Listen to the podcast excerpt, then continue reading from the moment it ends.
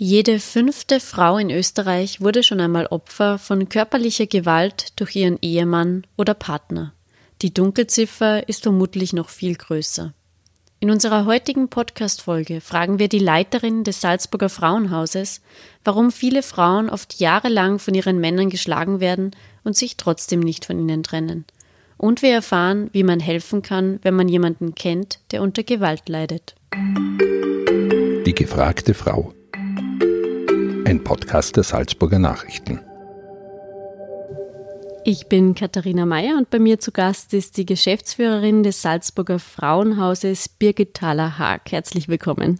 Danke für die Einladung. Frau Thalerhag, das Frauenhaus Salzburg ist ein Ort, an dem Frauen einen geschützten Raum zum Leben finden und in verschiedenen Belangen unterstützt werden. Damit sich unsere Zuhörerinnen etwas vorstellen können, zu Beginn meine Frage, welche Frauen kommen ins Frauenhaus und was haben diese Frauen erlebt? Ja, also die Frauen, die ins Frauenhaus kommen, haben äh, Gewalt erlebt, häusliche Gewalt. Das ist also Gewalt durch den Ehepartner oder Ex-Partner, durch Eltern oder auch Kinder oder Schwiegereltern. Äh, die Frauen kommen meist schon, äh, dass sie lange Gewalt erlebt haben. Ja, also kaum eine Frau kommt, wenn das erste Mal etwas passiert, sondern dass sie einfach schon lange Gewalt erleben. Und wenn sie Kinder haben, nehmen sie meistens die Kinder auch zu uns mit weil wir auch groß genug Zimmer haben, dass also die Familien auch bei uns Platz finden können. Wie findet der erste Kontakt zum Frauenhaus statt? Ja, wir haben ja nirgends unsere Adresse stehen, weil ja wir froh sind, wenn man nicht äh, weiß, wo das Frauenhaus ist, weil die Frauen dann einfach noch einen größeren Schutz haben. So ist es entweder, dass die Frauen äh, über Freundinnen oder, oder Verwandte erfahren von uns oder von anderen Einrichtungen.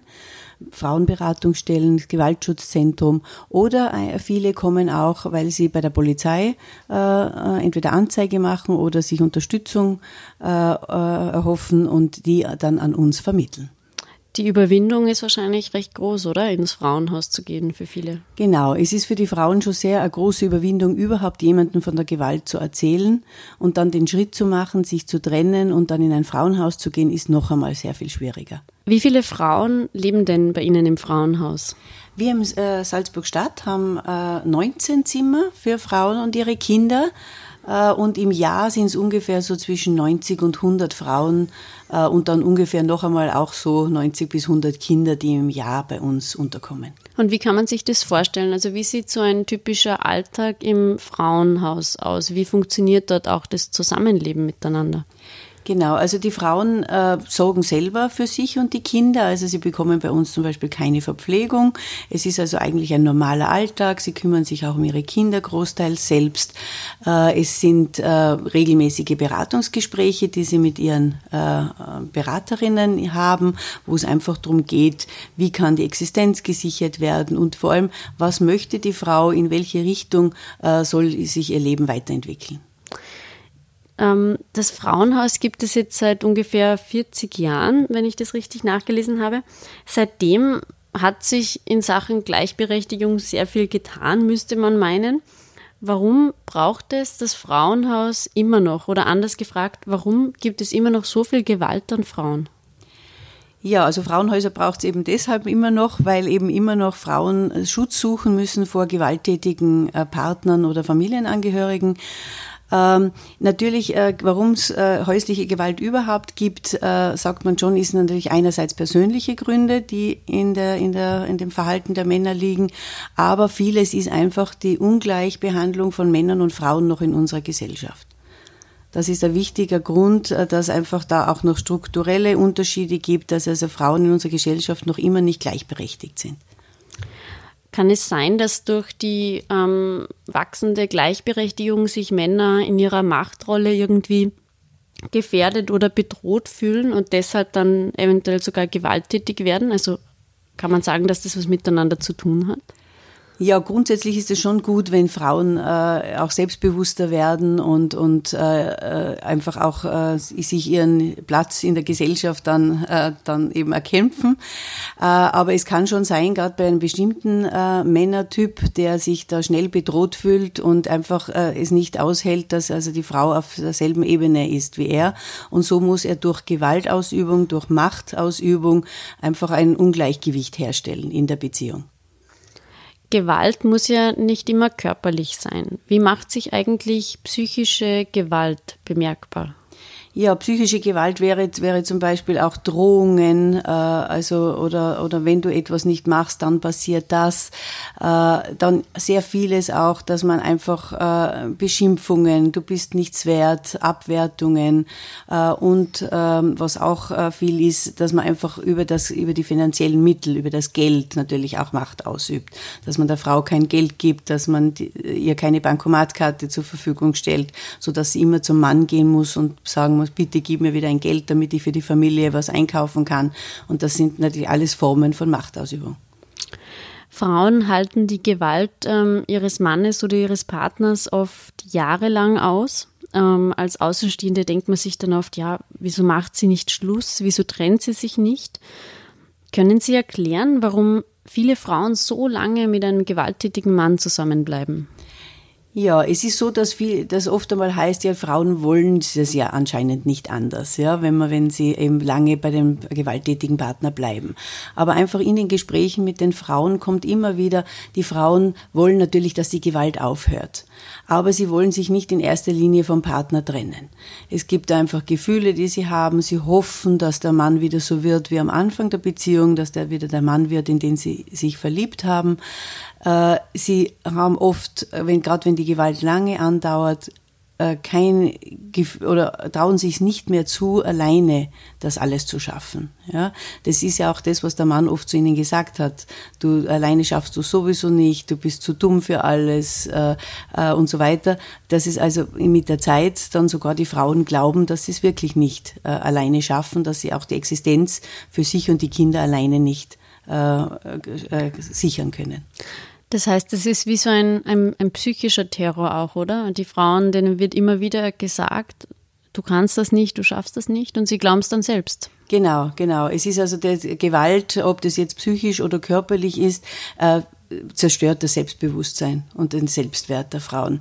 Und äh, bis sie also wirklich dann glauben, äh, sie sind nichts wert und sie haben es nicht anders verdient. Das ist dann ganz, ganz schlimm, auch wenn die Frauen das auch so äußern. Wäre es nicht auch wichtig, wenn sich Frauen gleich melden, nachdem das erste Mal was passiert ist? Ja, das wäre sehr günstig, dass die Frauen also sich gleich melden, weil unsere Erfahrungen und die, die auch aus den Gewaltgeschichten der Frauen zeigt ganz deutlich, dass die Gewalt mit der Zeit immer mehr wird und dass die Abstände zwischen den Gewalttaten immer kürzer werden.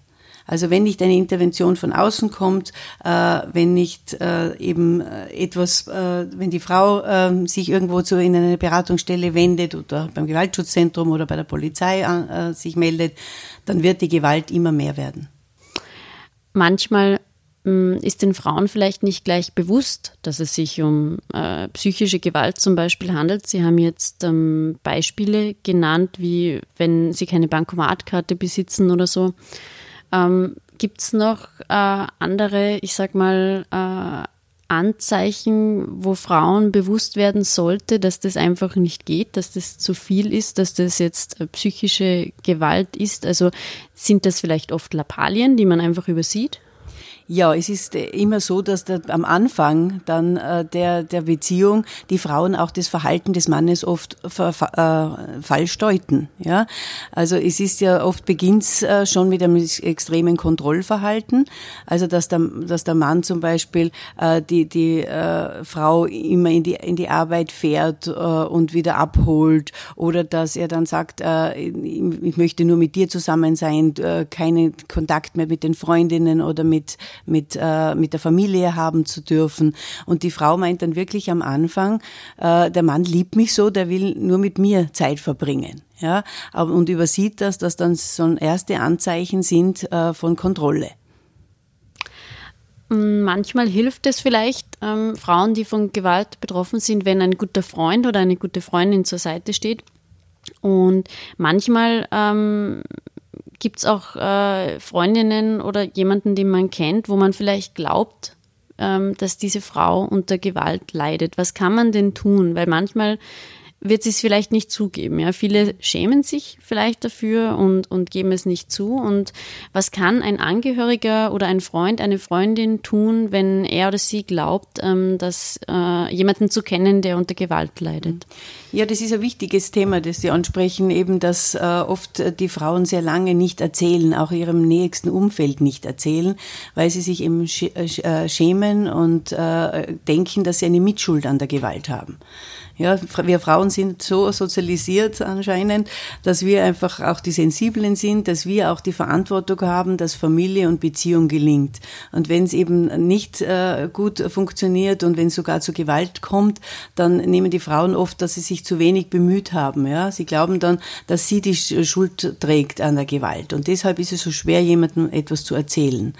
Wenn man aber den Verdacht hat, äh, dass äh, eine Frau von ihrem Mann misshandelt wird, dann ist es schon gut, sie darauf anzusprechen. Also Frauen erzählen uns immer wieder, äh, dass es für sie erleichternd war, wenn die Freundin gesagt hat, du, ich habe das jetzt gesehen, du hast da blaue Flecke, du oder du bist, hast dich im Wesen so verändert, du bist so, so traurig jetzt, dass man das direkt anspricht äh, und, und sagt, also wenn, wenn sie dann wirklich äh, davon erzählt, dass man ihr einfach die Unterstützung dann gibt, dass man ihr vielleicht sagt, wohin sie sich wenden kann und für einfach wichtig, ein offenes Ohr für sie zu haben. Ähm, sie haben schon gesagt, viele Frauen schämen sich so dafür und geben es nicht zu. Ähm, könnte man ihnen diese Last auch abgeben, wenn man in der Gesellschaft mehr über dieses Thema spricht, wenn man das ein bisschen enttabuisiert sozusagen?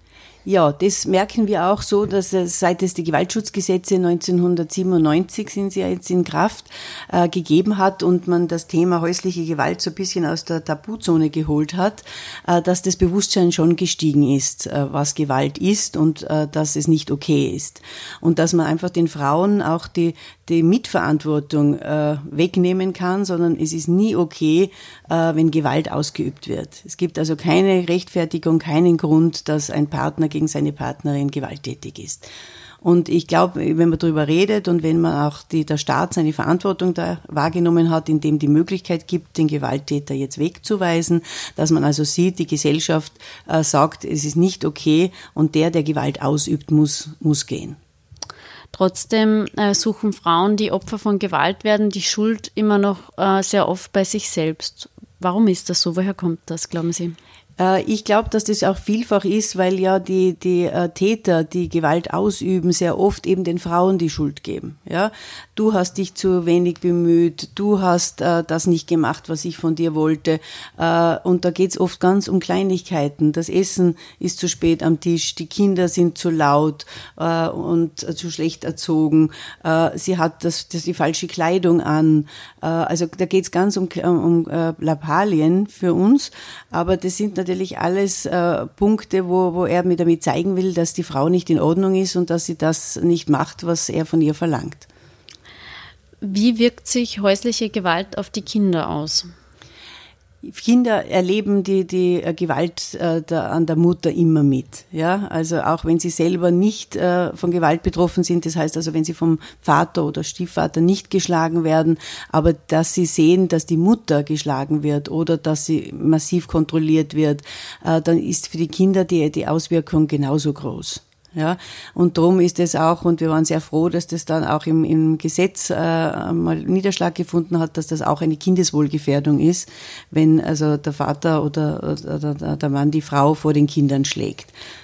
Melden sich auch manchmal Kinder bei Ihnen und sagen, dass sie beobachtet haben, dass der Papa die Mama geschlagen hat oder so?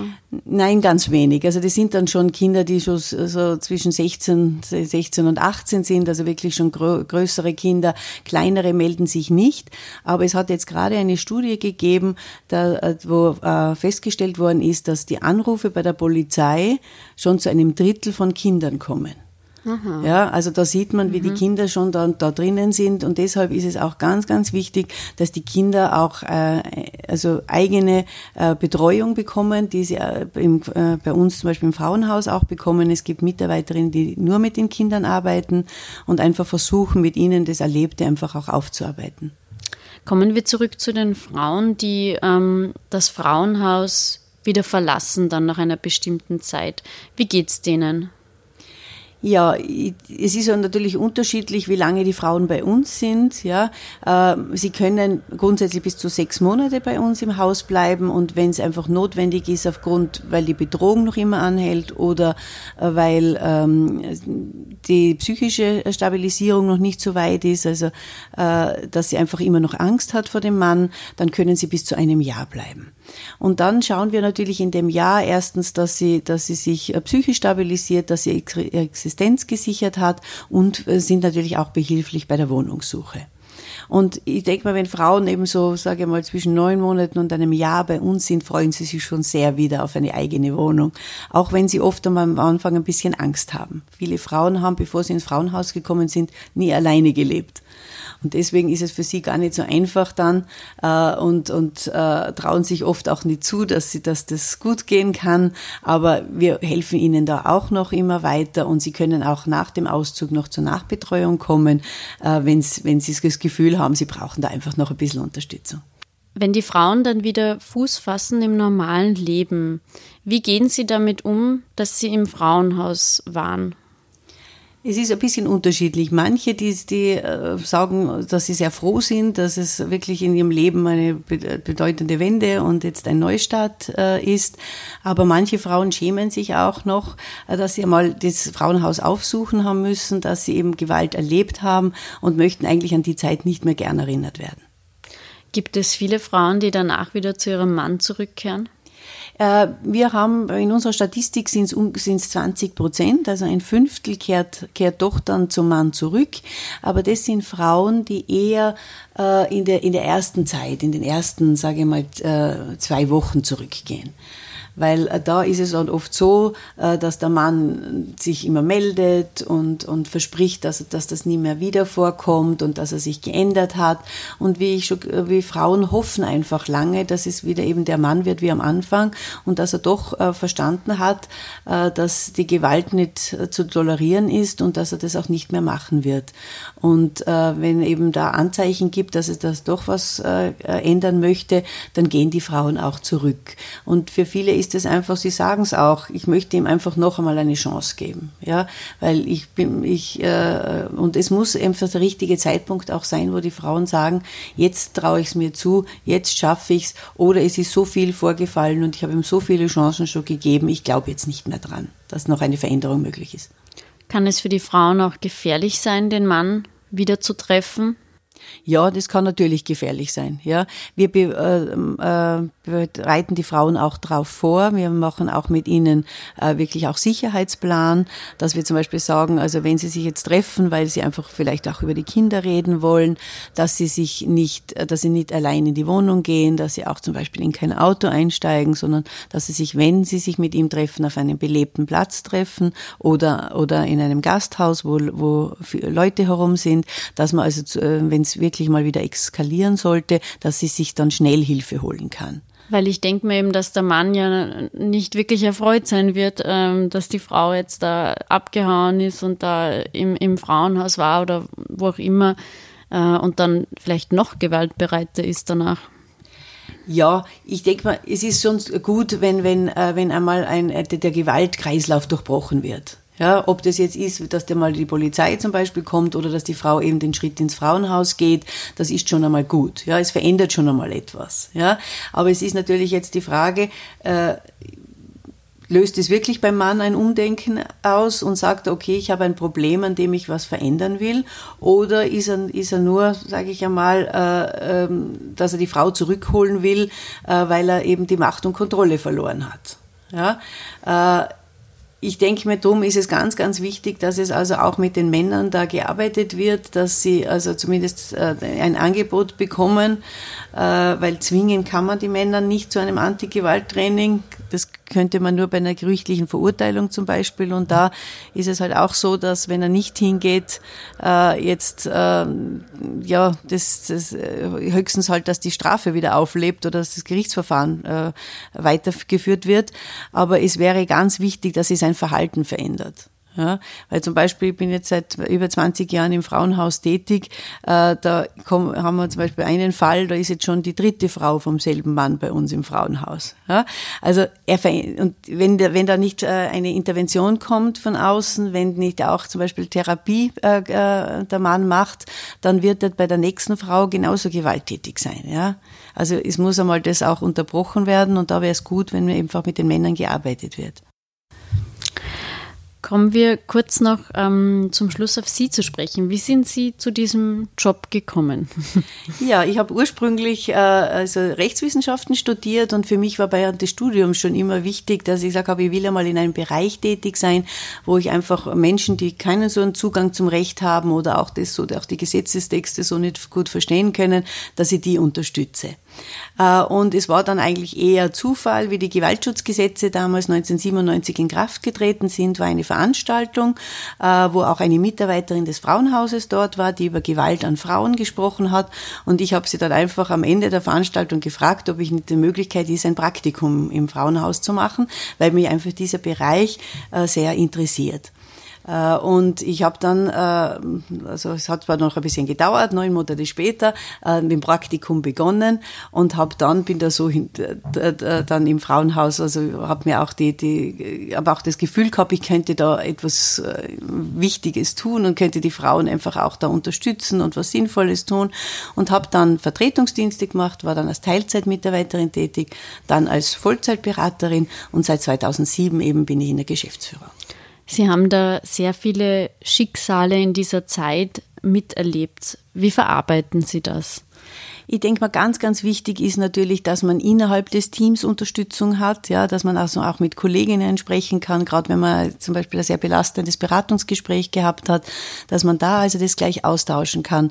Wichtig ist, dass wir auch Supervisionen haben, dass man also auch bei Fällen, die vor allem sehr belastend sind, auch sich da austauscht und auch einen Input von außen bekommt. Äh, und äh, ganz wichtig äh, ist aber immer, wenn, oder ich sage, warum man es auch so lange macht, ja, ist, dass wenn man sieht, wie die Frauen ins Haus kommen, wie sie oft überhaupt kein Zutrauen mehr zu sich selbst haben und sich auch denken, ja, es kann irgendwie gar, gar nicht weitergehen mit ihnen. Und wenn man sieht, wie sie schon nach kurzer Zeit im Haus einfach schon zum Positiven verändern, dass sie wieder, wieder strahlen können, dass sie wieder Hobbys aufnehmen, die sie früher gehabt haben, dass sie wieder Kontakte zum Beispiel herstellen mit Freundinnen oder Familie, wo der Mann so dagegen war. Also, dass man sieht, also einfach in die Stück wieder in die Normalität zurückführen. Und man sieht einfach, äh, dass schon an ihrem ganzen Ausstrahlung, dass ihnen das gut tut. Und da denke ich mir, da merkt man, dass man was Sinnvolles tut und vor allem, dass man die einfach vor weiterer Gewalt schützt, sie und die Kinder. Das ist ja ganz was, was Wichtiges.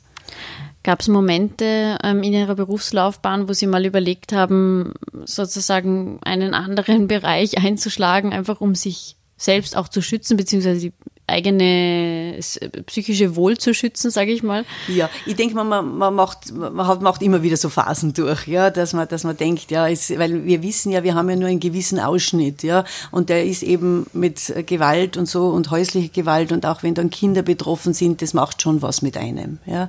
Also ich denke, man, man muss einerseits auf sich auch gut schauen, man muss schauen, wo die eigenen Grenzen auch sind, ja.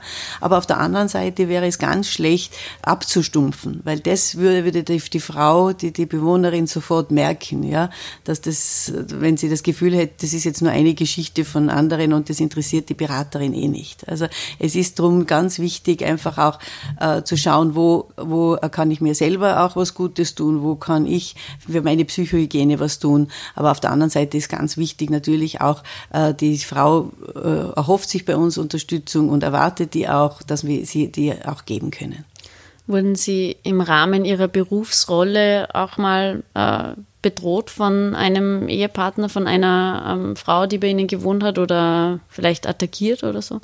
Ja, also verbale Angriffe kriegen wir viele. Ja, also es wird auch bei uns angerufen und wir werden da beschimpft und es wird auch immer gesagt, dass die Frau ja gar nicht bei, äh, zu uns gehört, weil ja gar keine Gewalt vorgekommen ist. Also das ist, das ist öfter mal. Es kommt auch Männer, die teilweise sogar vor unser Haus kommen, wo die leider mhm. herausbekommen haben, wo das Frauenhaus ist. Wie reagieren äh, Sie da? Entschuldigung, also ja, wenn so einer kommt oder Genau, anruft? manche, manche, die, die gehen beim, vor dem Haus auf und ab. Ja, da holen wir dann oft auch die Polizei, wenn wir sehen, der geht geht dann nicht weg. Manche läuten sogar bei uns an und sagen, ich will meine Frau sehen, ja. Oder wo, wo wir auch beschimpft werden über die Sprechanlage. Äh, da, ich denke mal, wir fordern ihn auf, da wegzugehen. Wenn er das nicht macht, holen wir auch die Polizei. Und äh, sonst eben, dass wir bei, wir begleiten die Frauen oft zu Gerichtsverhandlungen auch und da ist, spüren wir auch oft und das wird auch oft gesagt, also wir reden den Frauen ein, äh, dass sie äh, eben äh, Gewalt erlebt haben, obwohl das nicht war. Wir sperren sie bei uns ein, sie würden eh schon lange zurückkommen, wenn wir nicht mit ihnen eine Gehirnwäsche machen würden und so. Also verbal kommt es häufiger vor. Ich habe es einmal erlebt, dass ich auch körperlich attackiert worden bin im Gericht, äh, wo ein Mann eben wo ich mich einfach vor die Frau gestellt habe, damit, damit sie nicht da jetzt mit ihm da äh, so einen, also, oder dass er nicht auf sie hinkommen äh, kann. Und da hat er mich dann erwischt. Das war jetzt nichts Dramatisches, aber trotzdem, es war halt doch ein körperlicher Übergriff. Und es ist, ich bin dann eh gleich mit der Frau in das Richterinnenzimmer und, äh, mhm. und, sie, und äh, sie hat ihn dann eher gleich äh, äh, da einfach gesagt, dass das so nicht geht. Ja, also wie gesagt, aber es ist sicher eine unangenehme Situation. Aber wir suchen zum Beispiel in, oder versuchen in den Planungen schon zu solchen Terminen, äh, dass wir äh, einfach äh, bestimmte Gefahrenmomente ausschließen. Ja, dass wir also zum Beispiel zu einer Gerichtsverhandlung sehr viel früher oder sehr viel oder ganz kurzfristig kommen, dass wir bestimmte Wege oder nehmen, äh, dass, dass wir einfach äh, ein Zusammentreffen im Vorhinein oder im Nachhinein schon ausschließen. Mhm. Wie kann man denn äh, das Frauenhaus unterstützen? Mit Sach- oder Geldspenden? Was kann man tun? Ja, also wir sind sehr froh natürlich um, um, um Spenden. Ja, Sachspenden kriegen wir eigentlich eh relativ viel. Da bedanke ich mich eh sehr herzlich. Wir sind also meistens äh, Spenderinnen, die schon jahrelang für uns, für unsere Frauen und Kinder spenden. Äh, wo wir natürlich sehr froh wären, wären Geldspenden, weil doch oft einmal bei den Frauen, gerade wenn sie zum Beispiel auch ausziehen, äh, haben sie oft nicht das Nötigste äh, für die Einrichtung oder, oder auch äh, Töpfe, Pfannen, Bettwäsche Wäsche, äh, alles das äh, wird natürlich gebraucht, müssen sich die Frauen meistens alles neu anschaffen.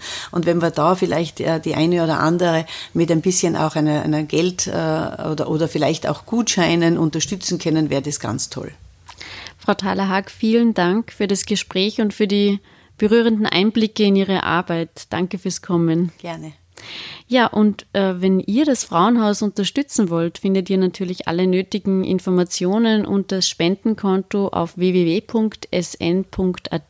slash podcasts. Und selbstverständlich findet ihr dort auch die Kontakte, an die ihr euch wenden könnt, wenn ihr selbst von Gewalt betroffen seid oder jemanden kennt, der es sein könnte. Ich sage danke fürs Zuhören und bis zum nächsten Mal. Das war ein Podcast der Salzburger Nachrichten. Redaktion Katharina Mayer und Sabrina Klaas. Wenn Sie mehr wissen wollen, finden Sie uns im Internet unter www.sn.at.